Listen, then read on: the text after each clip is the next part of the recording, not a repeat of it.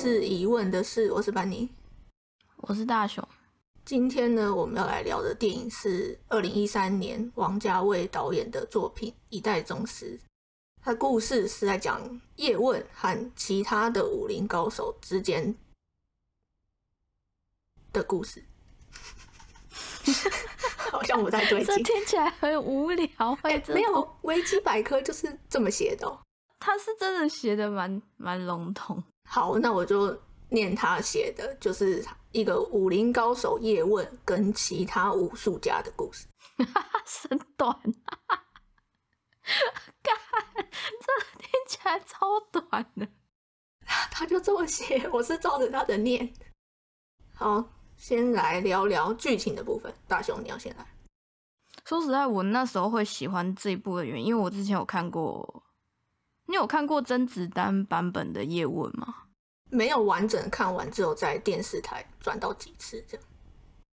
就是呃，我觉得大家对叶问会有一个既定的印象，会是甄子丹那个版本的叶问。以我来讲的话，我会更喜欢这个版本的原因，是因为它比较像是甄子丹版版本的叶问，它是比较像是在讲。就是他虽然有讲到一些什么民族意识的概念什么的，以广义来讲，我觉得他还是比较偏，就是真的很认真的武打片而已。一代宗师这一部，它是有比较偏，我觉得它比较像艺术片啊，在意象类的东西，像想法上、思想上的一些，是讲的比较深的。我觉得跟叶问的那那个版本就差很多。甄子丹的版本。是不是比较像是英雄片？我其实看到后来，因为他不是有出一二三四吗？一二我认真看了，可是就是看了一二之后，就对他没什么那个，没什么期待了。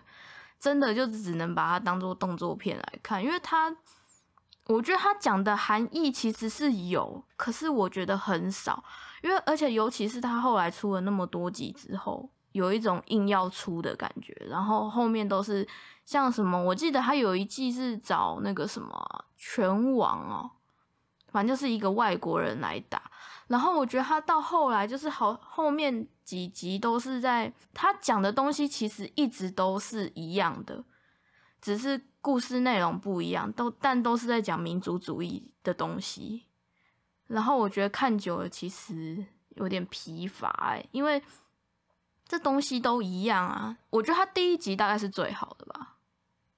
后来第二集之后，我就觉得开始烂了，因为他就是一直强调叶问的个人主义跟一些什么国家主义之类的，有一点太牵强吗？虽然说可能在那一个时代来讲的话，可能是真的是那样，可是我觉得被他。多拍了那么多东西之后，我觉得有一种被模糊掉的感觉，就他自己想要传达的本意反而传达不出来，就是被商业化。居然还有拍到第四集？对啊，他拍到第四集，我那时候真的是傻眼哎，就是有一种跟《玩命关头》还在拍是一样的概念。那你觉得《一代宗师》的叶问他的角色是比较立体吗？还是我这样看这两部的话？他们本质上有比较相同的，就是算是蛮内敛的，就是他们两个的演法在，就是演叶问的演法都是还蛮内敛的。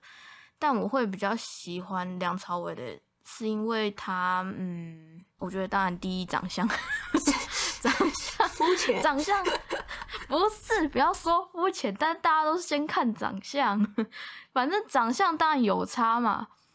然后第二，我觉得因为就是张艺谋他自己的叙事，然后再加上一些镜头的拍摄，所以我觉得他有有把那个就是他这一个版本的叶问刻画，就是哎，是王王家卫哦啊靠腰，我还想说你在讲什么？对啊，是王家卫干，我看着王家卫说张艺谋在干嘛？对，王家卫，反正我觉得他把他的那个人物角色。刻画的比较立体一点啊，不过说实在啦，虽然说我觉得他故事里面不是我故事里面会没有到很喜欢叶问啊，但是我喜欢他演的这个版本的叶问啊。这是什么矛盾的话？就是不是？我是不喜欢他故事里面那边给我给我这边心灵出轨哦，懂懂懂，就是撇除心灵出轨这件事情，就是都还好。可是就是我觉得心灵出轨这件事情就有点还好吧。这个故事就是讲的很精，可是他老婆知道啊，就是就是他老婆其实是知道的。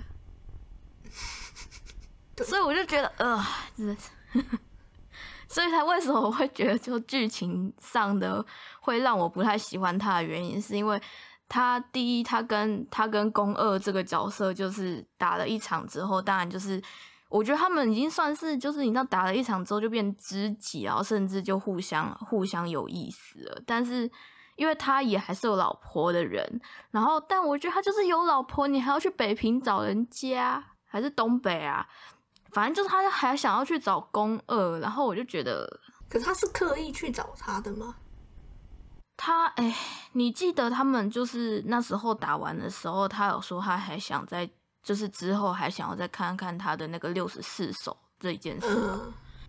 反正宫二不是跟他讲说他等他吗？他们那时候就是约定在那个啊东北吧。对，然后他后来不是有一件事，就是他做了毛皮大衣嘛？然后就是要去找他，只是后来战争了，然后就没去成啊。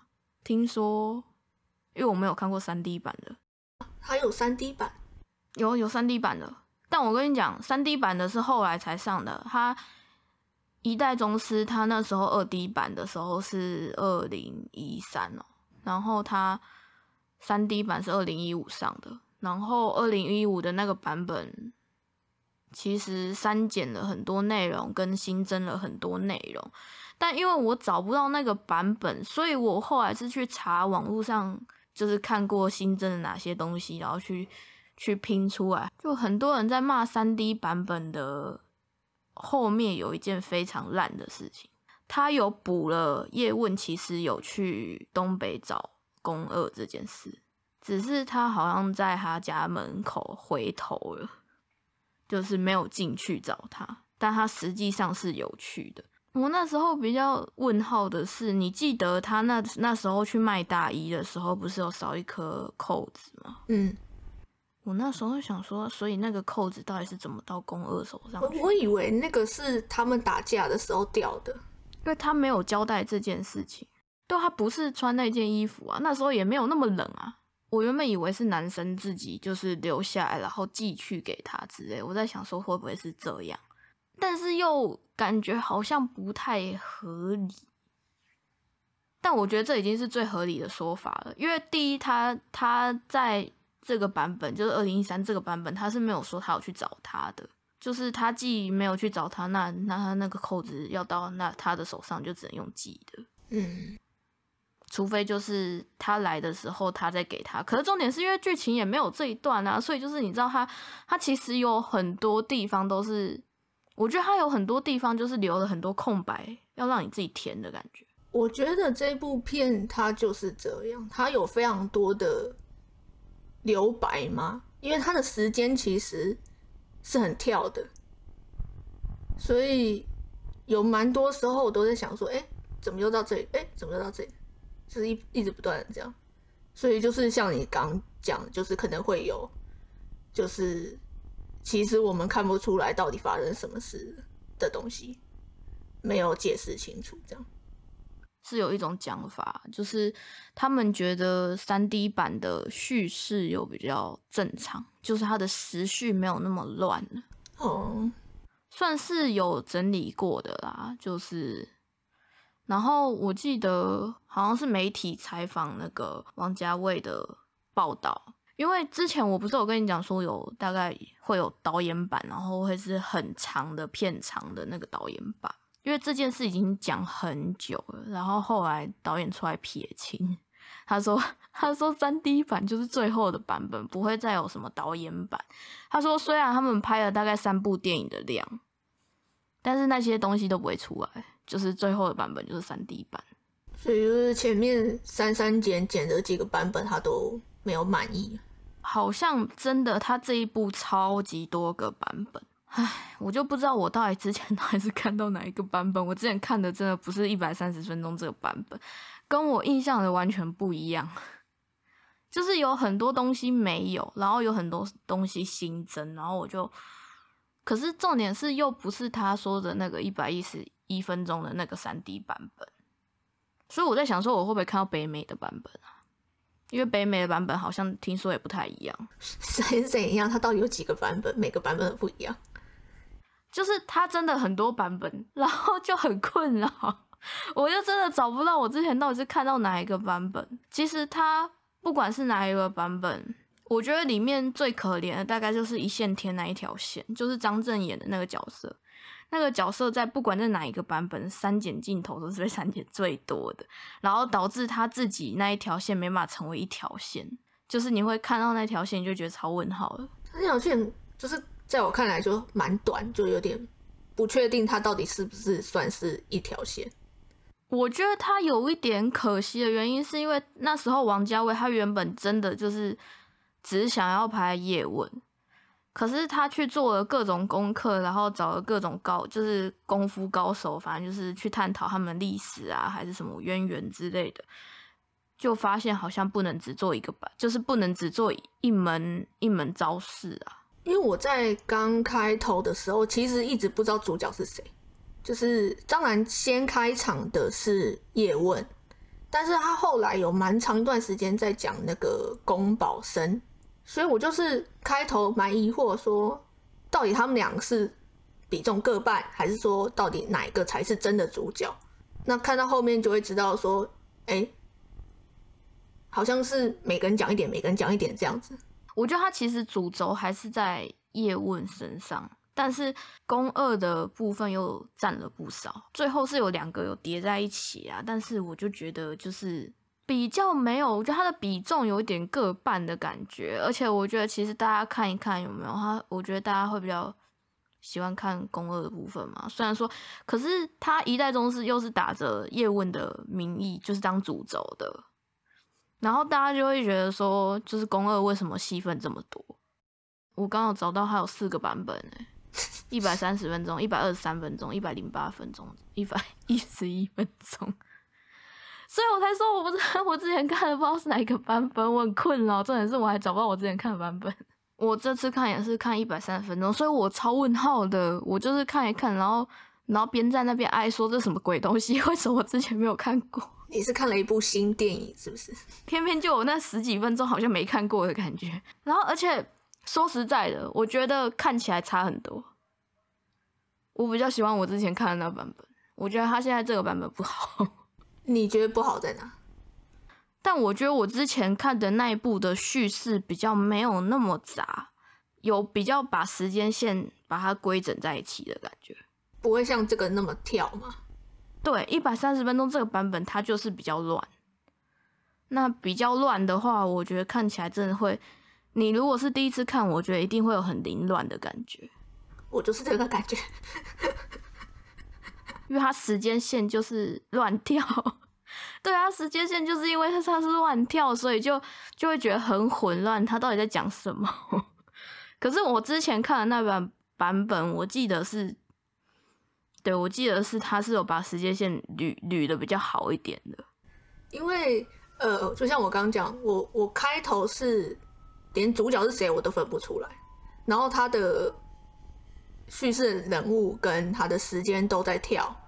然后我甚至有点脸盲，就是除了我认识的那几个演员以外的角色，我其实很难分清楚他们的脸，所以我就是有一大段时间都不懂我在看什么的感觉。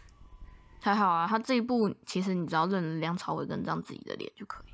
对，我就是只认得这几个，其他都其实其他的我都觉得都不太重要了，因为他虽然张震是挂主演，可是重点是你自己看他的他的故事在里面。我觉得应该没有半小时吧。可是他还有别的，比如说那个马三啊什么之类的其他角色啊。可是因为马三线那个，我我是把它归在宫二那一条线上面。我是说，因为开我一开始也认不得他脸。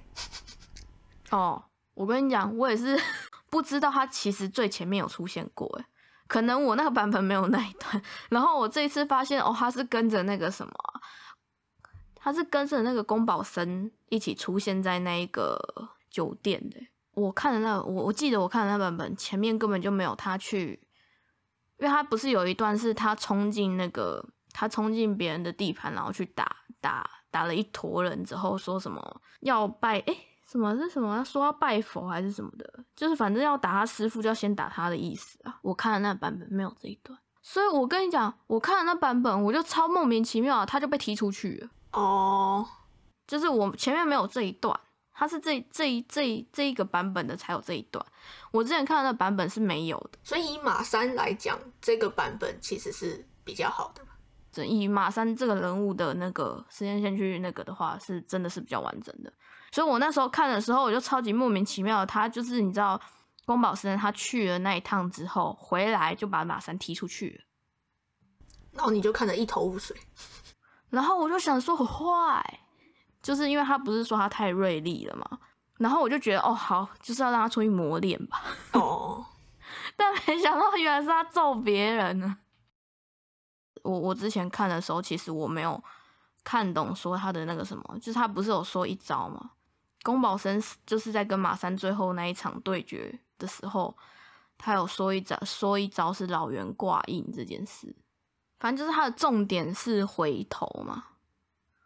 我那时候没有懂哎，我那时候想说到底差在哪里啊？然后反正他就死了，然后我就嗯，他死了。然后我是这一次看的时候，我才终于看懂，就是说他说的回头的意思。你是说谦虚还是什么那一类的？不是，不是。宫保生那时候要，因为他女儿不可能接嘛，那变成说接的人一定会是马三。可是因为马三又。耐不住性子，又觉得宫保生在针对他，所以后来不就出手把宫保生打死了吗？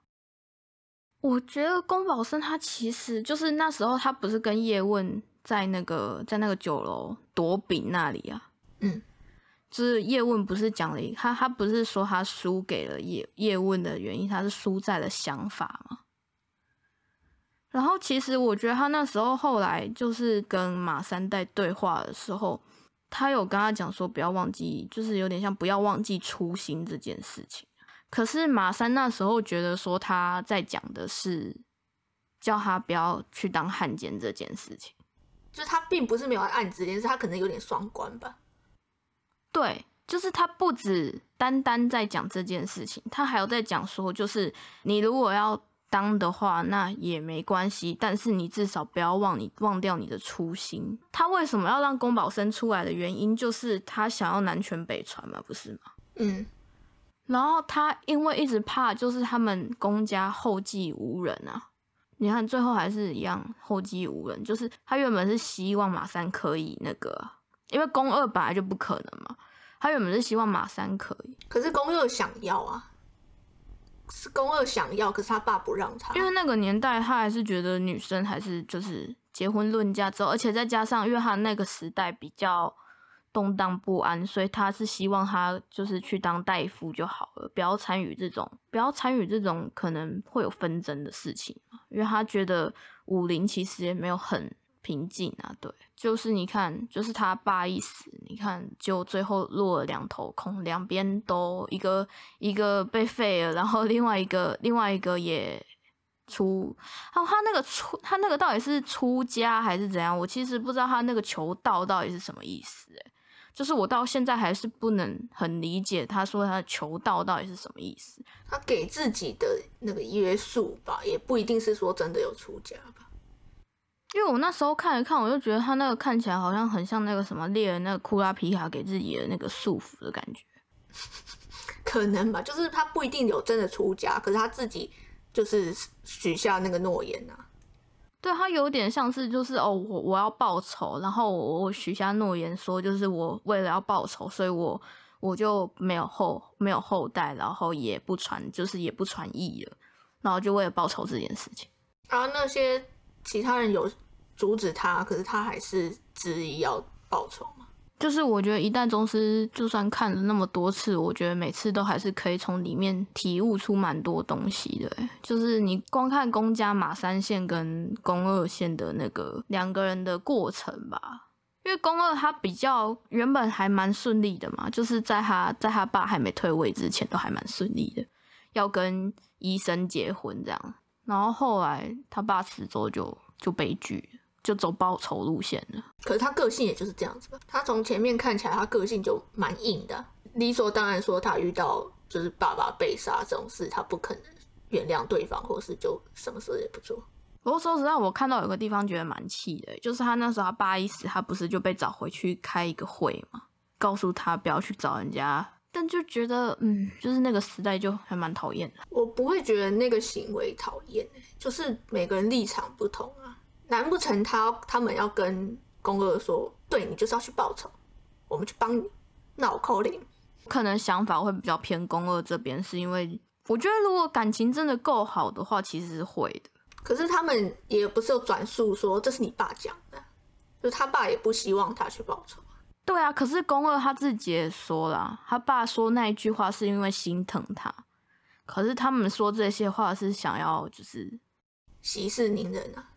对对，我是觉得就两边的想法都很正常，就是他们想阻止他也很正常，那宫二想要报仇也很正常，所以他去报仇，但后来换来那种下场，也就是也没办法。是蛮可惜的，而且我觉得里面大概是宫二，大概就是里面最可怜。这部电影里面没什么真的很好运的人啊，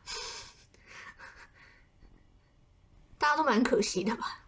那个谁啊，张震那个啊，后来新收的那个徒弟啊，被揍了之后就就就被收了，就被收下来了。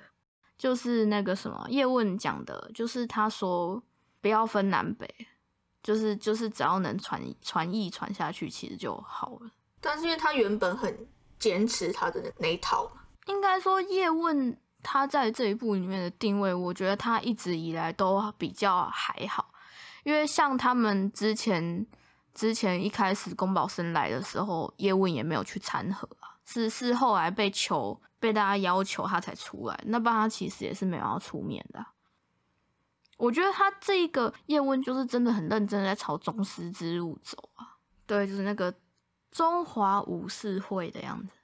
因为就是你看他那时候，他那时候宫保生那时候不是把那个什么八卦跟形意两门合在一起嘛？可是重点是就他们合而已，可是其他宗其他宗派还是还是一样，就是还是都比较封闭啊。因为这东西真的不是你想讲说哦，大家都要都要传下去，然后大家就真的会互传，一定还是都是封闭的。这是一个想法很好，但是做起来很有困难度。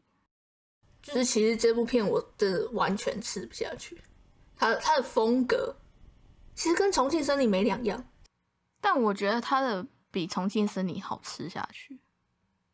虽然说还有一点点，看完《重庆森林》再看这部，就发现它其实还有一点《重庆森林》的影子啊。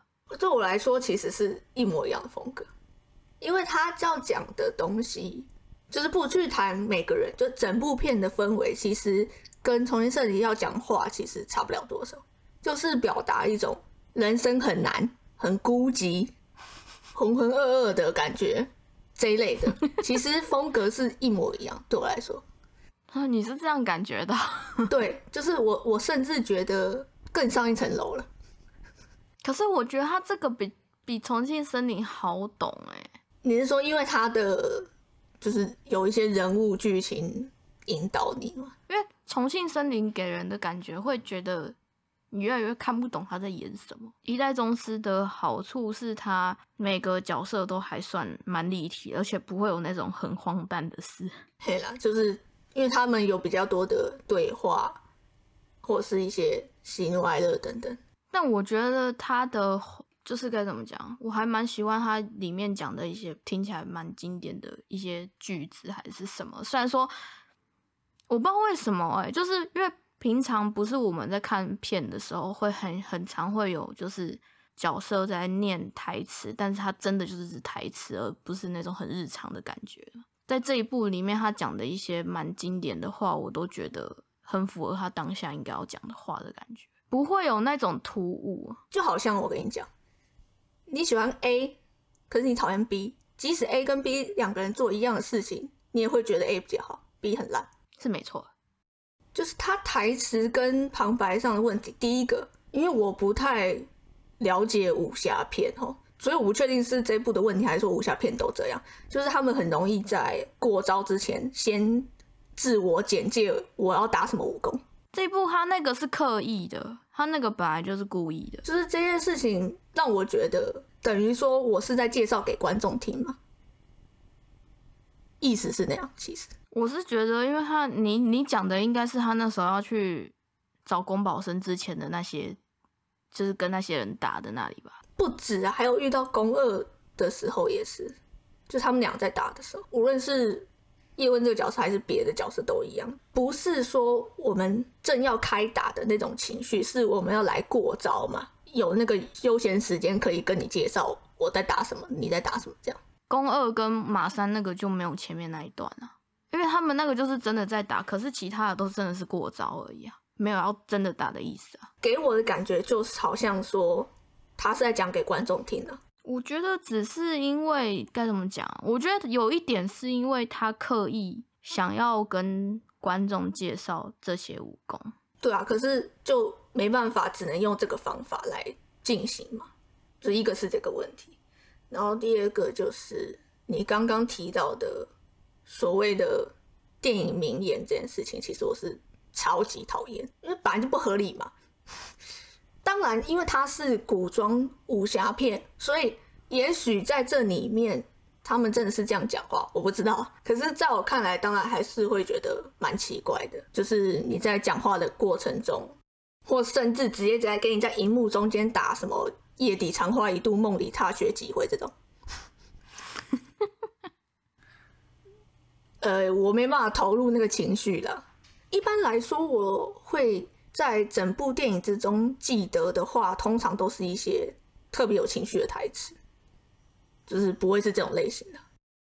除了讲一些名言佳句以外，还有很多的讲道理。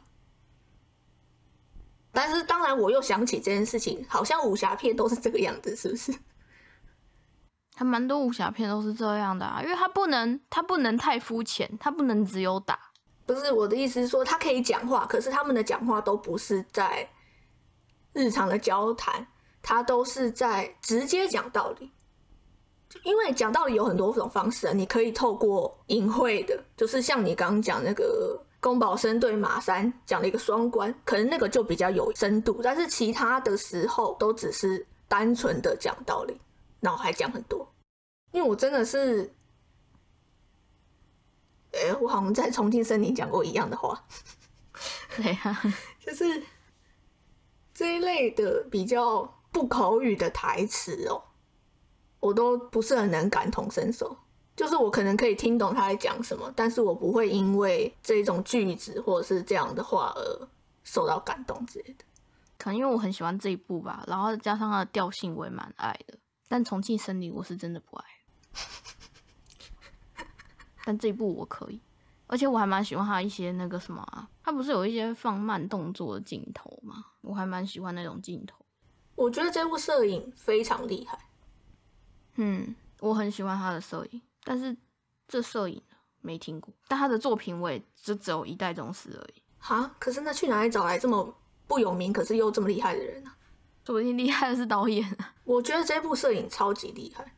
就是我很喜欢他的摄影，有点难解释，但是明显看得出来他非常的精致。嗯，因为这部片动作戏跟文戏都有，然后结果都表现的很好，然后有很多的光影的运用啊，甚至有一些巧妙的焦点转换，我也觉得很强。他不是有入围奥斯卡吗？摄影奖？他有啊，有提名，可是好像没得。这一部的摄影我是真的蛮爱的。因为我觉得镜头真的很漂亮哎，而且因为很少看得到这种武打片镜头那么好的，有吗？没有吗？以前的港片武侠片其实摄影很重要呢。可是我很少看以前的那个哎，但反正现在的武打片没办法达到这个水准就对。其实这个我其实在网络上有听过一个影评讨论这件事情，就是他觉得这是一个现代动作片的毒瘤，尤其是西方的，因为西方人他们没有武侠片的概念嘛，西方人的动作片比较多是可能用一些其他工具，不是会有些可能飙车或什么阿里不达的嘛，所以他们这种肉搏战，他们比较不会拍。那要如何把不会拍的东西拍的好看，就会变成说他需要一直切镜头，让你感觉眼花缭乱。可是实际上你看不到什么东西，因为它就是透过很晃的镜头，一直切镜头来制造效果。可是我之前看很多爽片，它都打得还蛮精彩的，而且是一镜到底的那一种。那我不知道，有可能有可能现在进步了，但是我我我是有看到这个说法。我有印象，那个人有提到说，他觉得动作片反而是港片、武侠片拍的比较好，比西方人还要好。我这个我知道，就是会比较认真在套招跟要怎么呈现这个武打动作，不是透过摇晃镜头来让大家看不清楚而已。就像这部片，它其实拍的蛮清楚的。它只是透过一些特写角、特写哪里有一些慢动作的辅助，但是也不会至于说慢动作太多很烦，我觉得都还蛮 OK 的。不过我觉得这一部跟可能跟好莱坞那些爽片有差别的是，因为它是有这个功夫的。它像它有什么咏春嘛，有什么八卦掌啊、形意拳啊什么。可是可能外国人打戏，他就真的只有打戏，可能。会掺杂一些，就是我们有听过的什么泰拳啊，我该怎么讲？所有的功夫都来自亚洲人啊，应该这样讲。无论是跆拳道，还是你说的泰拳，还是像这一大堆的武术，西方都没有这玩意儿啊。但是有时候看他们那些，就是真的就在打而已，可是不会像就我们看的一代宗师，他可能会有什么招什么招什么招。嗯，然后或者是你看像像咏春，他就是三招。一直重复使用，可是都可以很厉害这样子啊，所以西方人都才觉得亚洲人都会功夫。觉得你刚刚讲的那个好像比较以偏以前因为我现在看他们都还蛮实打的，但是好像是有比较模拟，就是有功夫的状态。其实基努里维那部叫什么？有人杀了他的狗，他就要杀他全家那个。哎，等一下，捍卫任务。嗯。嘿，就是听说捍卫任务就是拍的很厉害的动作片，可是他的厉害是，他好像没有空手，他应该是有一些道具，可是他道具不是什么枪械鞭炮，他是可能这个空间有的东西。对，就是还有不可能任务，好像也是近几年打戏拍的比较好。哦，对。是说，我发现一个穿帮。你记得宫保神不是有一段是去找他师哥吗？他师哥不是在熬一个蛇羹吗？他师他师哥呢，把那个汤匙放下去，舀了一口上来，然后就切了另外一颗中景。他要喝，就汤匙没有东西，他喝了还是没有东西。这就是那个那么多版的问题。我那时候傻眼啊！我那时候看到。可能这个这个镜头在别版已经被删掉了。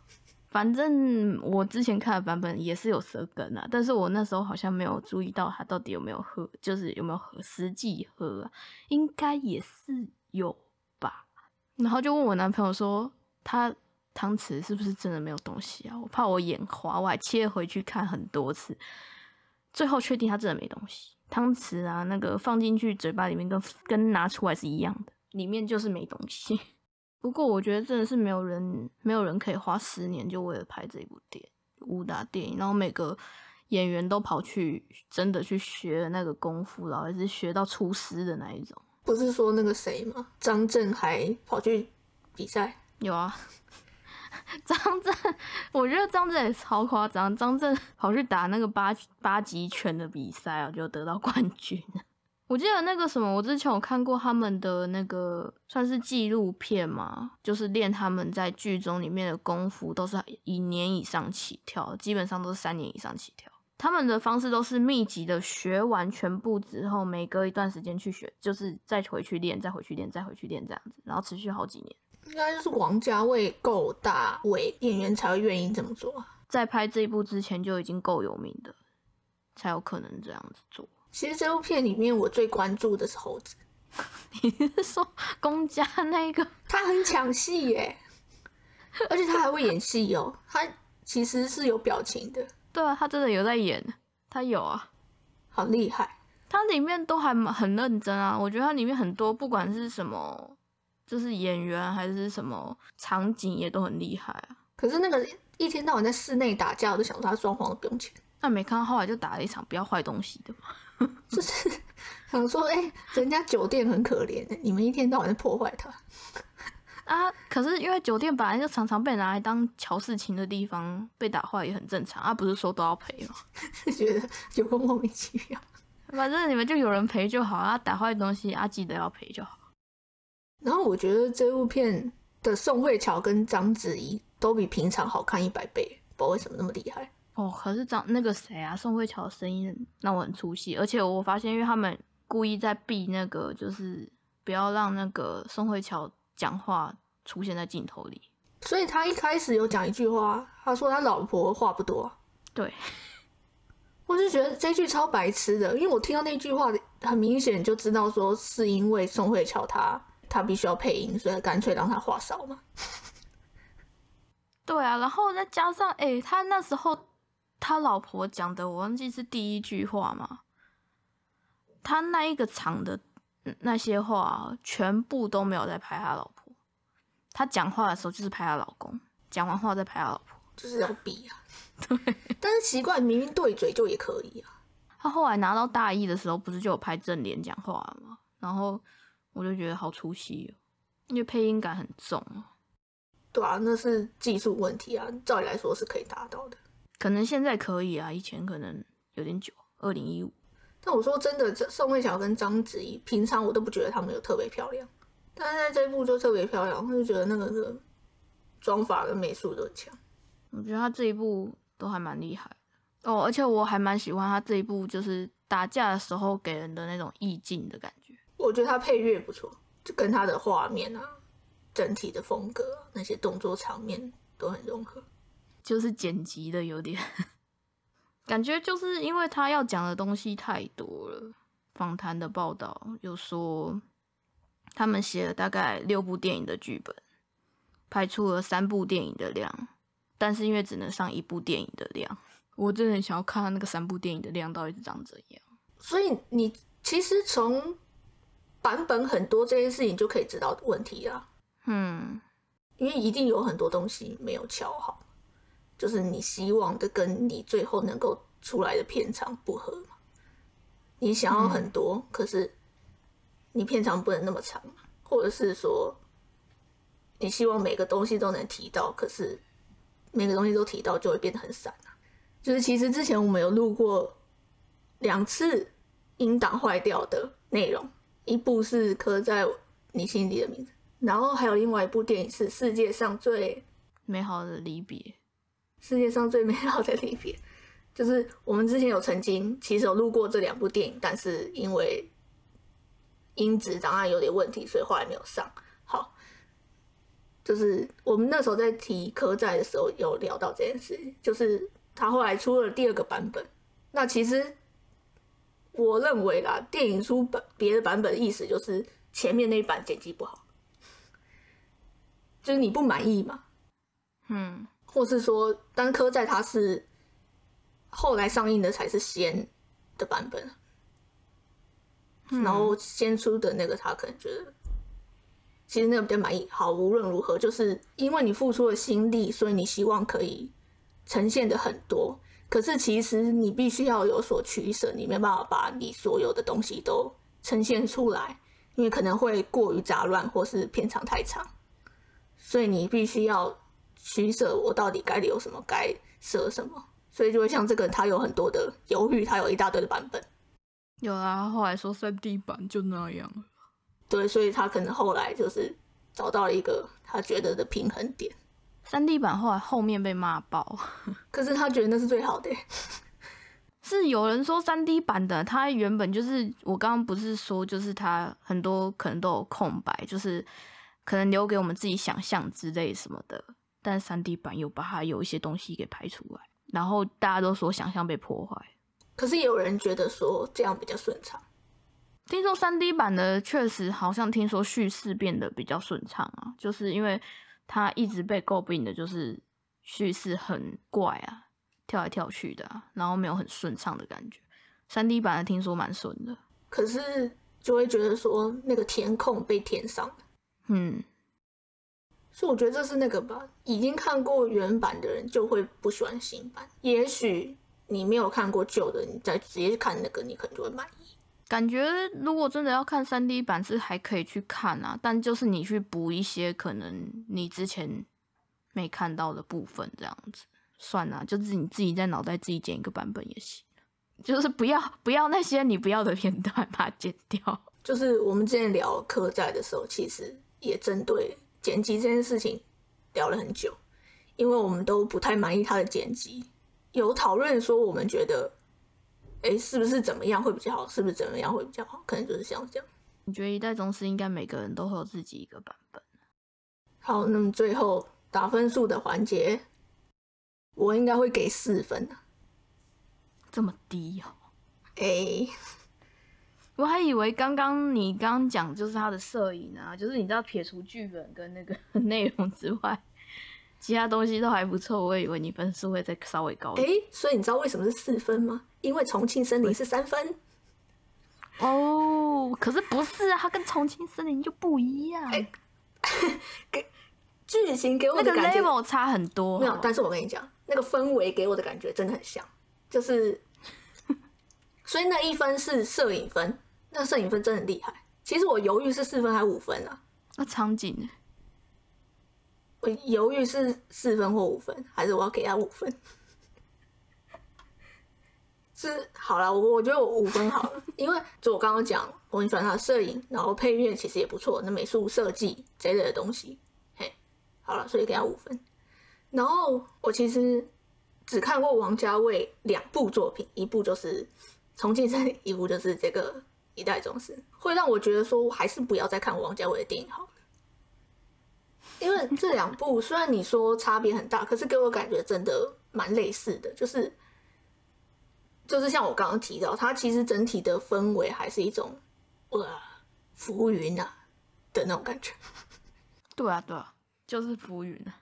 我应该会给他八分吧，虽然说我想要给他更高一点，可是我真的觉得就是他剪就是剪辑还算蛮有问题的，就是。没有办法很顺畅的看，但是我觉得如果撇除掉剪辑的问题的话，还有它太多版本的问题的话，就是你刚刚说的嘛，摄影很厉害。我觉得再加上他演员跟摄影还有剧本带出来的整体感觉，让我觉得看起来蛮舒服。就他那个意境是我觉得很喜欢的那一种。